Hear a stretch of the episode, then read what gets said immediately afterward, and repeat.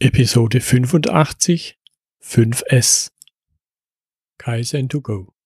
Herzlich willkommen zu dem Podcast für Lean-Interessierte, die in ihren Organisationen die kontinuierliche Verbesserung der Geschäftsprozesse und Abläufe anstreben, um Nutzen zu steigern, Ressourcenverbrauch zu reduzieren und damit Freiräume für echte Wertschöpfung zu schaffen. Für mehr Erfolg durch Kunden- und Mitarbeiterzufriedenheit, höhere Produktivität durch mehr Effektivität und Effizienz an den Maschinen, im Außendienst, in den Büros bis zur Chefetage. Heute geht mein Podcast zum ersten Mal international. Ich habe einen Kollegen aus der Schweiz dabei, den Frederik Jordan, den man auch den Lean Rebellen aus der Schweiz nennt. Hallo Frederik. Hallo Götz. Freut mich, dass du heute dabei bist. Das war eine ganz, äh, sagen wir mal, spontane Aktion nach einer kleinen Xing-Diskussion, die du selber gar nicht mitbekommen hast. Das ist so, ja. Wobei du hast mir ja die sagen wir, Unterlagen zugestellt. Ich habe bis heute keinen Zugang zu dieser Gruppe. Von dem her darf ich dort nicht mitmachen. genau.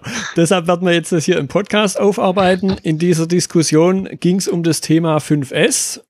Und äh, du hattest ja selber einen Artikel auf deinem Blog äh, zeitgleich mehr oder weniger drüber geschrieben, den ich dann dort auch verlinkt habe.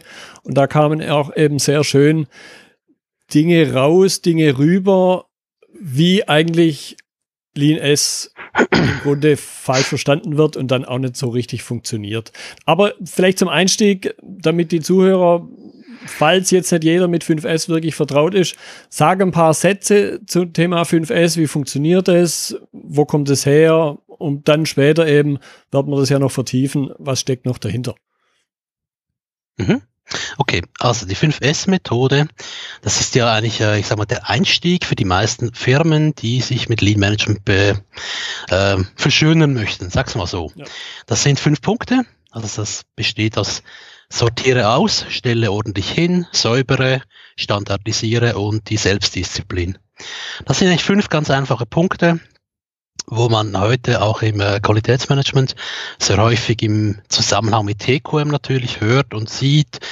Es ist ganz einfach verständlich. Man hat fünf S, fünf Begriffe, eine kleine Methode, das kann man sofort lernen und umsetzen. Es gibt ganz, ganz viele, ähm, wie soll man sagen, Literatur, Schnipsel dazu. Mhm nichts Ausführliches, wirklich nur kleine Dinge, aber eben das kann eigentlich jeder anwenden. Das funktioniert auch so. Darf man nicht vergessen, 5S hat den Vorteil, schon nur wenn man alles putzt und ordentlich hinstellt und das Ganze säubert und dann irgendwie standardisiert im Sinne von, ich möchte gerne meine Tastatur immer vor den beiden Bildschirmen, nicht links und rechts am Abend. Es sieht einfach schön aus, es funktioniert, das ist praktisch. Genau. So, jetzt hat ich es ja schon angedeutet, das ist das, was man an der Oberfläche sieht, wenn man gemeinsam aufräumt eben auch und dann hinterher, wenn es aufgeräumt ist. Jetzt steckt da aber viel mehr dahinter und das ist ja das, was ganz oft meiner Ansicht nach übersehen wird. Ich glaube auch deiner Ansicht nach erzähl darüber noch ein bisschen was. Was ist der verborgene Zweck hinter 5S? Das ist jetzt eine gute, gute Frage. Ähm, der verborgene Zweck, ich denke, alles, was mit Toyota zusammenhängt, hat keine verborgenen Zwecke. Es ist relativ logisch ineinander reingefasst. Ich habe einen Arbeitsplatz. Der muss irgendwie funktionieren, damit der Prozess stabil läuft. Das bedeutet, es muss Sauberkeit vorhanden sein. Ich muss alle Gegenstände, die ich entweder bearbeite oder benötige, irgendwie in Griffnähe haben. Es muss funktionieren und einfach sein. Ich denke, das ist ja das, was die meisten auch verstehen. Es geht wirklich mal in erster Linie um Arbeitsplatz.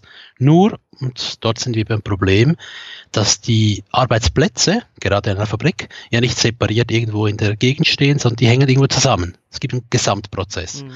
Und meiner Ansicht nach wird das ganze Thema 5S einfach zu wenig auf das Gesamte angeschaut, sondern immer nur auf einen Arbeitsplatz oder identische Arbeitsplätze. Und das ist eigentlich falsch. Ja. Aus meiner Sicht. Ja. ja, was ich dann auch noch ganz oft wahrnehme, dass es den Betroffenen vor Ort wird irgendwas übergestülpt. Das heißt, da hat jemand seinen Arbeitsplatz, vielleicht teilen sich Schichtbetrieb, vielleicht teilen sich den Arbeitsplatz auch Menschen und dann kommt da irgend so ein Schlaumeier, vielleicht so ein Schlaumeier wie wir zwei. Äh, wobei, nee, ich glaube, wir zwei machen das nicht. Und dann stülpt man den Menschen vor Ort irgendwas über. Was ist das so deine Erfahrung? Was passiert dann ganz einfach und ganz schnell? Ja, zuerst kommt der Widerstand. Genau. Die meisten Menschen wehren sich dagegen. Einerseits, weil es natürlich heißt 5S, was bedeutet das? Äh, dann heißt es, kommt aus Japan, okay, ich bin kein Asiate. Oder einfach, das ist mein Arbeitsplatz. Da mache ich, was ich will und Punkt. Ja. Eben der Widerstand. Ja. Okay, jetzt haben wir schon darüber gesprochen, über die Menschen. Das heißt, was für eine Rolle sollten die Mitarbeiter, deren Führungskräfte im 5S dann aber eben spielen, damit genau das nicht funktioniert, nicht passiert, sondern damit es eben funktioniert. Das hat jetzt viele Facetten. Ich nehme ein paar raus. Ja. Ähm, einerseits sollte die vorgesetzte Stelle verstehen, was ist das überhaupt für eine Methode. Also das heißt, es ist keine Checkliste aus dem QM-Bereich, sondern es ist eine Methode, um etwas zu standardisieren, zu verbessern, zu säubern, eben den Prozess zu stabilisieren. Er muss eigentlich verstehen, was hat es für Auswirkungen, wenn ich auf meinen Arbeitsprozess an einem Arbeitsplatz 5S einsetze? Was bedeutet das überhaupt? Was passiert auch, wenn ich es über mehrere Arbeitsplätze mache? Und erst dann, wenn diese Person das verstanden hat, dann sollte es seinen Mitarbeitern dann äh, mitteilen, nicht vorher. Hm. Wie sollte er das machen? Wie, was ist deine Erfahrung?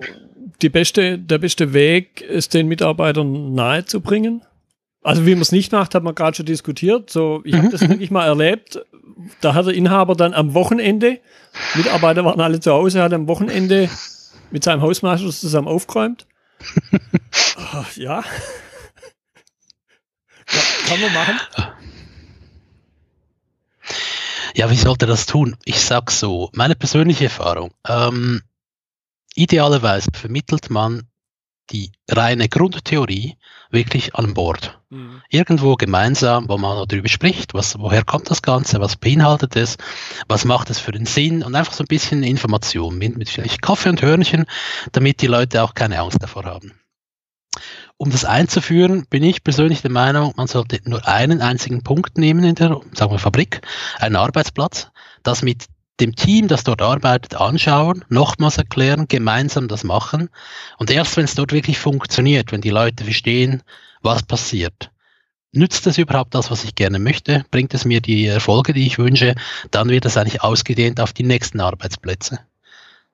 Hm. So rein für, für den Start, wenn jetzt jemand wirklich noch nie mit Lean zu tun hatte. Hm, hm. Was ist so grundsätzlich deine, außer dem Widerstand, wenn ich eben es so von außen überstülpe, was ist so grundsätzlich deine Erfahrung, wie die Menschen auf das Thema 5S reagieren? Und, und wie geht man dann in der, auch wieder in deiner Erfahrung am besten damit um? Es gibt ja nicht zwei grundsätzliche Richtungen. Die einen, die finden das toll die setzen diese Methode um, wie es einfach auf, im Buch steht. Mhm. Fünf Punkte erledigt, somit fertig und dann werde ich so auditmäßig alle paar Wochen wiederholen und dann ist das alles gut. Ähm, die, die Gegenpart, äh, also Partei eigentlich, ist dann so, die wehren sich natürlich dagegen, die wollen das nicht, die wollen es nicht verstehen. Ähm, die sehen auch keinen Sinn dahinter. Mhm. Das Putzen vielleicht noch ja, aber sobald es dann so in, die Standardisierung reingeht oder die Selbstdisziplin, warum soll ich das tun, dann hört es meistens auf. Persönlich versuche ich den Leuten dasselbe beizubringen, wie man es äh, früher von den Werkhallen kennt, äh, wo der Azubi am Abend den äh, Besen nahm und seine Maschine putzte. Oder allgemein die Leute, die ihre Maschinen putzen. Mhm. Und es geht ja eigentlich schlussendlich auch in, in einem Punkt darum, erhaltet eine Maschine, die soll sauber sein. Wenn man am Abend äh, den ganzen Arbeitsplatz verlässt, soll er sauber sein. Man stellt alles wieder zurück und verräumt es auch. Und ich denke, mit diesem Link von früher her, das offenbar heute ganz, ganz viele Junge nicht mehr kennen, mhm. gelingt es mir meist, dass die, die äh, zumindest die, die Arbeiter in den Fabriken verstehen, aha, das ist eigentlich dasselbe in Grün. Rein mal so erster Blick drauf. Ich mache das Gleiche wie früher, nur jetzt mit Methode. Mhm. Wobei ich da zum Teil die Erfahrung gemacht habe, äh, du hast das Stichwort äh, Auszubildende, Lehrlinge genannt. In manchen Unternehmen herrscht so ein bisschen, ich finde es ist eine Unsitte zu sagen, ja, aufräumen macht der Azubi. Absolut. Und, und, Absolut. und dann finde ich, passiert eben genau das Gegenteil von dem, was wir uns, glaube ich, wünschen, nämlich dass jeder für seinen Arbeitsplatz selber für die Ordnung sorgt, beziehungsweise im Idealfall ja im Grunde vermeidet, dass irgendwas unordentlich wird weil dann muss ich auch nichts aufräumen, weil ich ja den Azubi dafür habe. Und da werde ich den Verdacht nicht los, dass das manchmal immer noch in, in den Köpfen drin ist. Dann habe ich irgendwann ausgelernt und, und jetzt steige ich so gedanklich oder real, virtuell eine Stufe hoch und jetzt macht es ja wieder der Azubi. Also muss ich es plötzlich nicht mehr machen. Ge begegnet dir sowas auch? Also mir begegnet es immer mal wieder. Da stimme ich dir zu. Ja, das ist so. Ich hatte vor schätzungsweise zwei Monaten das äh, Vergnügen, ein, eine wirklich tolle Werkstatt zu besichtigen. Und dort war genau das das Problem. Es war Punkt 4 Uhr 00 und dann gingen eigentlich die Azubis los, schnappten sich das Putzmaterial und putzten die ganze Werkhalle. Das sah super aus und die haben das auch toll gemacht, aber genau das, was du jetzt gesagt hast, eben die Ausgelernten, die müssen dann das nicht mehr tun, das merkte man auch. Mhm. Die ließen definitiv alles stehen und liegen, wo es auch lag. Ja. Das ging so weit, dass man auch Paletten mit Material drauf einfach irgendwo in der Landschaft stehen ließ, weil der Azubi räumt sie dann weg. Mhm. Sehr schade, ist natürlich eigentlich falsch. Ja, und ich, ich finde es, ich sage das dann auch durchaus, ich finde es im Grunde auch respektlos den Auszubildenden gegenüber. Das ist so, ja, korrekt. Die sollen ja was lernen und putzen lernen, ja, muss man vielleicht auch lernen, aber das sollte nicht der Inhalt über drei Jahre der Ausbildung sein. Meinetwegen immer eine, eine Stunde am Tag oder so. Und eben mit diesem Negativeffekt, dass die anderen nimmer aufräumen, deshalb. Genau.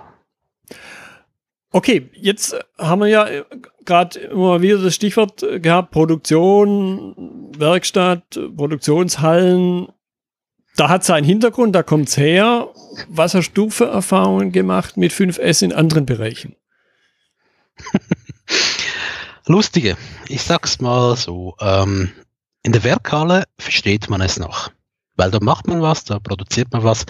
Bei, im, Im Bürobereich beispielsweise ist zumindest in der Schweiz so, dass so wie du arbeitest, das kannst du frei entscheiden. Das heißt, wie ein Menschenrecht. Ich darf machen und tun, wie ich das will, das spielt keine Rolle.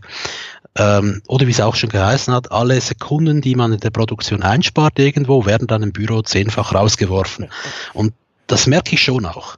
Es ist in der Bürolandschaft viel schwieriger, 5S einerseits überhaupt mal ähm, einzuführen und den Leuten auch klar zu machen, dass es auch im Büroarbeitsplatz durchaus möglich ist, damit was hinzukriegen, beziehungsweise nicht nur am Arbeitsplatz selbst, sondern im, in der ähm, näheren Umgebung. Das heißt, alles, was so Gemeinschaftsschränke äh, sind oder Archive, Lager generell oder was auch immer, mhm. ist schwieriger.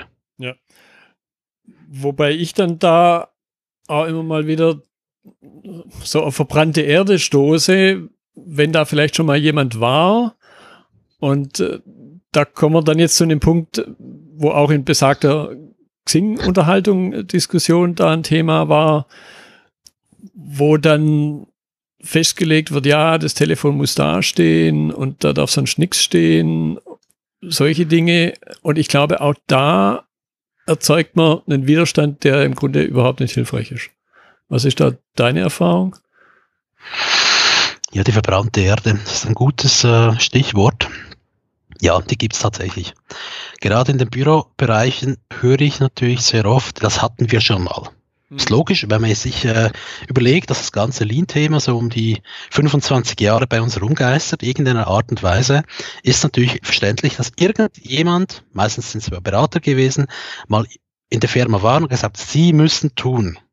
Mhm. Und sofern man Pech hatte, eine, ich sag mal, Berater zu kriegen, der, äh, ich sag mal ganz übertrieben, die Ablage für die Tastatur direkt in den äh, Tisch reinfräste, dann hat man, das gibt's übrigens, ähm, dann hat man natürlich einfach ein bisschen negative Schwingungen, wie man so schön sagt, gegen solche Methoden und die Leute sind dann auch gar nicht begeistert, wenn man damit kommt. Ja. Okay, und jetzt, jetzt möchte ich noch einen Punkt vertiefen, um den es auch in der Diskussion ging, was ging, was dann für mich so der, der Impuls war, da ein Stück weit dich mit reinzuziehen, nämlich das Thema Standards im 5S, Audits und ich nenne es mal krass anderen Unfug. Was ist dir da schon begegnet? So ein bisschen auch ein Wort der Warnung an all die, die da draußen zuhören. Was sollte man denn besser noch lassen? Hm, also Unfug gefällt mir. ähm, ich denke so, man muss ja verstehen, dass ein Standard, gerade am Arbeitsplatz, muss so sein, dass er einerseits den Prozess unterstützt, aber eben auf die jeweilige Person passt. Das heißt, der Standard kann wechseln.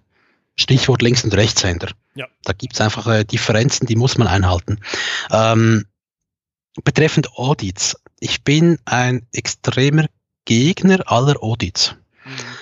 Ich war ja ehemals viele, viele Jahre lang in den Finanzen tätig und das ist einfach so, die Checkliste, da stelle ich mir immer so einen alten grauen Mann vor, der mit der Checkliste durchläuft und findet ja, nein, ja, nein. Wenn du zu viele Nein hast, dann wirst du gefeuert. Und das ist einfach Quatsch. Man muss verstehen, was man tut und ich denke, es macht viel mehr Sinn, wenn man es gemeinsam erarbeitet und den Sinn versteht. Anstelle eine Checkliste so à la ISO 9000 irgendwas, wo es halt heute gerade in Werkstätten sehr, sehr häufig vorkommt, prüfe täglich deine 5S. Hm. Sinn und Zweck sei dahingestellt, aber einfach, das ist Quatsch. Also ich würde persönlich sagen, hört auf mit Audits, macht lieber, äh, ich sag mal, Erfahrungsaustausche, fragt fremde Firmen oder befreundete Firmen, fragt Berater, aber hört auf mit diesen Audits. Hm, hm. Ja. Das ist ganz persönliche Meinung. Ja, weil, weil genau dieser Effekt, den du gerade genannt hast, da kommt dann einer mit dem erhobenen Zeigefinger und man weiß nicht genau, was anschließend passiert und dadurch eben diese, dieser unbekannte Faktor mit reinkommt und dadurch schlichtweg auch Angst entsteht einfach, glaube ich. Ja, es hat eine Art Kontrolle. Genau. Und ich glaube, und, äh, und kontrolliert werden will keiner so, so gern. Nein. So, das ist so, ja. Jetzt gibt es noch einen Punkt. Ich möchte ein bisschen was für deinen, sagen wir mal, für deinen Blutdruck tun. Ich, ich weiß, dass du diesen Punkt auch erwähnt hast. Da gibt es ja noch ein sechstes S. Wobei im, im Grunde, also ich kenne zwei sechste S. Ich vermute mal, du denkst jetzt an das eine sechste S und äh, sag mal zu dem sechsten S, an das du jetzt gerade denkst, sag mal zu dem noch einen Satz. Ich gehe davon aus, du meinst die Sicherheit. Ja. Also ich bin ein Mensch, der sich schätzungsweise ja gut 20 Jahre mit, mit vielen Bereichen aus Asien beschäftigt. War auch öfters da und ich, ich sage jetzt mal so, ich hab, bin sicher nicht der Guru persönlich, aber ich habe ein gewisses Verständnis für, ähm, ich sag mal, den Minimalismus, den gerade die Japaner haben. Für mich persönlich ist die Sicherheit völlig unwichtig, weil wenn ich etwas säubere und aussortiere, egal was es dann auch ist, wenn ich es hinstelle, wenn ich genau weiß, wo was ist, dann passt das eigentlich, dann brauche ich keine Sicherheit zusätzlich. Mhm. Das ist eigentlich so eine Wiederholung, sage ich jetzt mal. Ja. Ja, und, und soweit wie ich es weiß, gibt es zwei andere Aspekte, wo im Grunde die Sicherheit auch ganz stark mit adressiert wird. Da habe ich ja schon in der einen oder anderen Artikel und, und andere Dinge drüber geschrieben, nämlich das, wo im Grunde ein ganz wichtiger Teil des Lean Managements herkommt, nämlich das TWI, Training Within Industry. Bei der Arbeitsunterweisung steht das Thema Sicherheit ganz weit oben. Da sind also die, die Führungskräfte, die die andere unterweisen, ganz stark mit äh, eingebunden, das zu beachten. Und der weitere Punkt, wo das Thema Sicherheit drinsteckt, ist, dies, diese Job-Trainings hat Toyota ja erweitert und hat an der Stelle auch wieder ganz losgelöst vom 5S ein, ein Thema Job Safety Training eingeführt, mhm.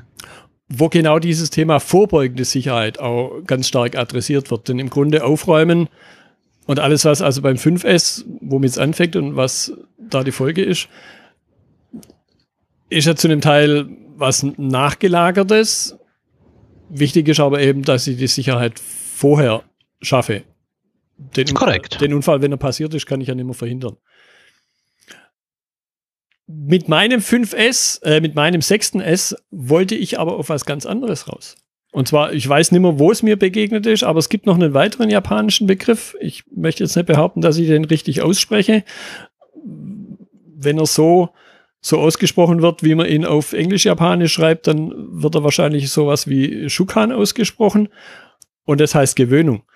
Und das finde ich persönlich und da auch mal im Gespräch mit dir, wie nimmst du das wahr? Das finde ich persönlich auch einen wichtigen Aspekt, nämlich Gewöhnung, diese Routine, die ich damit schaffe, um dann daraus auch dann so Dinge wie Daily Kaizen und sowas abzuleiten. Und nicht, da hast du ja auch einen schönen Artikel dazu geschrieben, diese Kaizen-Events irgendwo loszutreten, was ja im Grunde auf, ich will nicht sagen kontraproduktiv ist, aber am Grundgedanken völlig vorbeigeht. Das ist korrekt.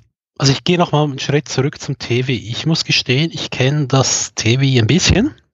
Es ist nicht so mein Bereich, also ich mhm. kenne es zu wenig. Ähm, aber es ist toll, dass du mich darauf hingewiesen hast. Ich schaue mir das gerne noch mal wieder an. Ähm, zum letzten Punkt eben der, äh, der Gewöhnung. Eigentlich, so viel ich persönlich weiß, das muss ja auch nicht stimmen, da ich, wie gesagt, ja kein Japaner bin, ist eigentlich der, ähm, dieser Punkt beim 5S früher eigentlich unter dem fünften Punkt gelaufen mit der Selbstdisziplin und Kaizen. Ja. Ähm, ob das jetzt wirklich tatsächlich so ist oder nicht, weil das mit der Aufmerksamkeit oder ähnlichen Begriffen ist natürlich in Japan eigentlich eine Selbstverständlichkeit in diesen Bereichen. Mhm.